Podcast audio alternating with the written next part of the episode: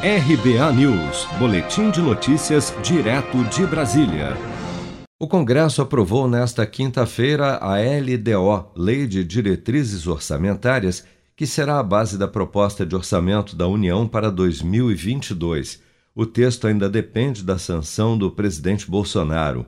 Entre as medidas incluídas na LDO e aprovadas pelos deputados e senadores para o orçamento do ano que vem, está o aumento do fundo eleitoral dos partidos em quase 200%, passando dos 2 bilhões gastos nas eleições municipais do ano passado para cerca de 5 bilhões e 700 milhões de reais que serão destinados às campanhas eleitorais no ano que vem.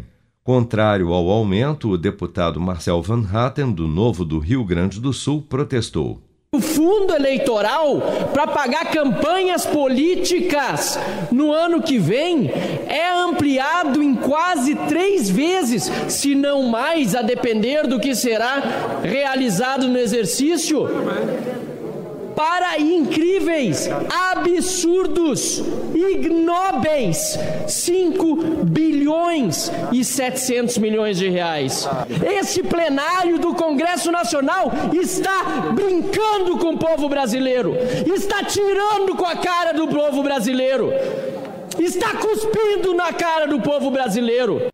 Mas para o senador Eduardo Gomes, do MDB de Tocantins, o fundo eleitoral é essencial para que candidatos tenham condições mínimas para disputar uma eleição. Já tivemos eleições no Brasil que custaram 30, 40, 50 vezes mais porque não havia regra. E o fundo eleitoral, o fundo partidário, dão a qualquer partido a capacidade de apresentar um candidato com condições mínimas de disputar a eleição. Os deputados e senadores também aprovaram o valor de R$ 1.146 para o salário mínimo no ano que vem, como propôs o governo, mas restringiram o contingenciamento ou congelamento temporário de recursos para algumas áreas como saúde, educação e segurança pública em 2022.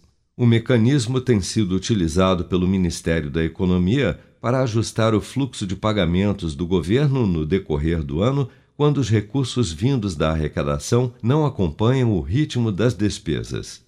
Se você quer começar a investir de um jeito fácil e sem riscos, faça uma poupança no Sicredi.